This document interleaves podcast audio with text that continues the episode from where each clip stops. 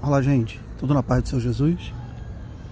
É, veja bem, tem muita gente que ainda não conseguiu fazer a diferença entre religiosidade e espiritualidade, entre vida cristã e vida religiosa. E isso é fundamental para experimentar vida plena, vida nova, entender a diferença entre uma coisa e outra.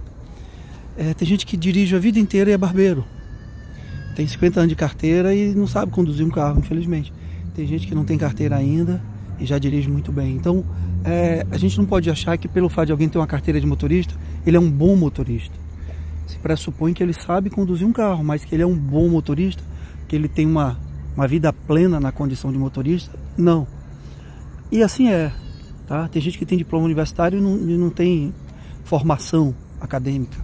E tem gente que tem uma experiência acadêmica é um autodidata sem formação universitária. E por aí vai. Tem gente que nunca frequentou um curso de, sabe, de, de técnico em, em de construção civil, mas é um bom pedreiro. E por aí vai. Então há uma diferença entre uma coisa e outra. O que é que a gente quer dizer com isso? O que é que o Espírito Santo nos conduz nessa meditação? É, tem muita gente que está numa igreja, tem muita gente que foi batizada em uma igreja, tem muita gente que até tem uma Bíblia, ou até lê a Bíblia, tem muita gente que tem um ritual todo dia quando acorda ou quando vai dormir, ou seis horas da tarde, ou tem um ritual de na missa ou no culto, mas não tem vida cristã, não tem as características, não cultiva as virtudes cristãs do perdão, da confissão dos pecados, da adoração genuína a Deus, da entrega de vida, de uma renúncia de si mesmo. Né? Gente que vive no governo da própria vida ainda, né? Tomando as próprias decisões, tipo assim, Deus lá e Deus e eu cá. Deus é algo que é um ritual. Eu vou lá, faço uma oração, uma prece e pronto. A minha relação com Deus se resume a isso. Não há uma entrega de vida. Não há uma vida nova. E em outros áudios nós já comentamos isso. Teve um jovem que se aproximou de Jesus, ele era rico, o texto conta e ele diz: Senhor, eu tenho feito tudo. Eu dou o dízimo, eu respeito pai e mãe, eu guardo toda a lei, é? eu sou um seguidor da lei. Ele era um religioso, melhor do que é? muita gente, eu inclusive, porque ele dizia ele cumpria toda a lei. E Jesus reconhece isso, mas Jesus diz: falta uma coisa para você. Abre mão de tudo que você tem e me segue. E aquele jovem não quis fazer isso. Porque esse pedido é pesado, né? A gente ir numa igreja, a gente fazer um ritual, ter uma imagem em casa, um quadro na parede, um texto na mão, ou uma Bíblia debaixo do braço, um paletó. Isso é fácil, porque não envolve uma renúncia. São ritos, rituais. Assim como a gente levanta, toma um banho, escova o dente, é um ritual. Ter um ritual religioso é fácil. Agora, quando diz assim, vem e me segue, abre mão de tudo, entrega a vida a mim, aí a coisa fica diferente. Aí é uma tendência a dizer, não, Aí não, porque eu, eu quero estar no governo da minha vida. E infelizmente quem está vivendo assim ainda, não deu esse passo da entrega, ainda não conhece a plenitude da caminhada com Cristo. Eu sei que dá medo para muita gente dar esse passo, dessa entrega, porque o primeiro pensamento que vem à cabeça é: minha vida vai virar pelo avesso, porque eu me entregando para Deus, Ele vai me mandar fazer coisas que eu não quero, eu vou ter que largar tudo, ir embora, ser um missionário, não sei aonde, virar um pastor, um padre. Não! Não, porque Deus tem um ministério plural. Deus tem uma obra diferente na vida de cada pessoa. Deus usa alguém no púlpito de uma igreja, usa, mas usa alguém na, dirigindo um ônibus. E alguém que está né, precisando de uma palavra ali, vê aquele motorista cantar uma música no ônibus.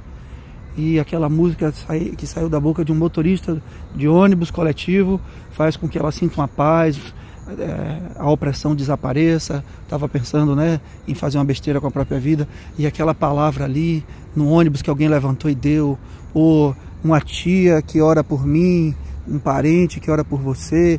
O ministério é orar, é interceder e aquela oração produz um efeito espiritual.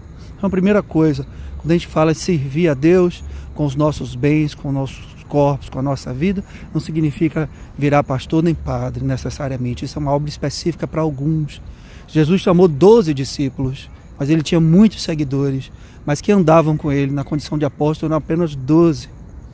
E os demais tinham outras missões, muitos, a Bíblia diz que muitos seguiam a Jesus.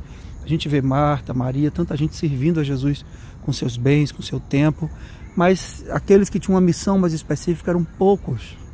Né? Em outro texto a gente vê que Jesus escolheu 70 e esses 70 ele mandou sair pregando o evangelho. Já era um número maior, mas ainda assim pequeno.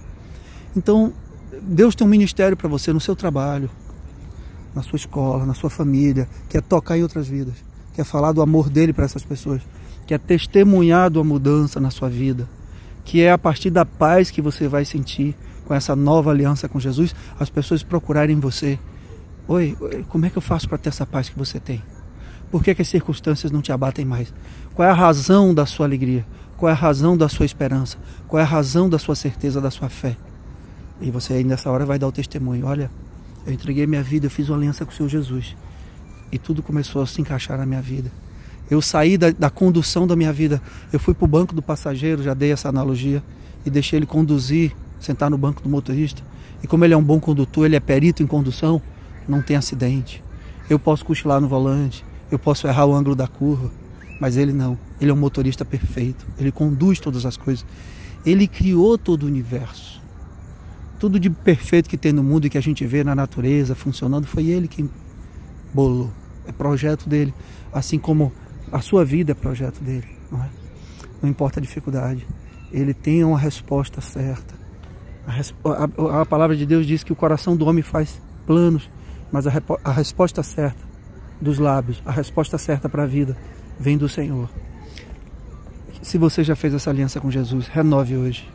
Não basta ser religioso, tem que ter uma entrega. Não basta fazer como aquele jovem rico que diz: Eu tenho feito tudo. Jesus disse: Falta uma coisa. Abandona tudo e vem. Ele estava testando o coração daquele jovem. Necessariamente não era, não era preciso necessariamente abandonar tudo, mas ele queria saber o que era mais valioso na vida daquele rapaz: se servir ao Senhor ou se cuidar das próprias necessidades pessoais, do próprio patrimônio. Que essa seja a sua escolha hoje. Que você hoje, antes de dormir, faça essa oração. Senhor Jesus, eu me entrego, porque eu confio que o Senhor vai me conduzir à vitória melhor do que eu me conduziria. Tenha certeza. Deus é fiel. Fica na paz.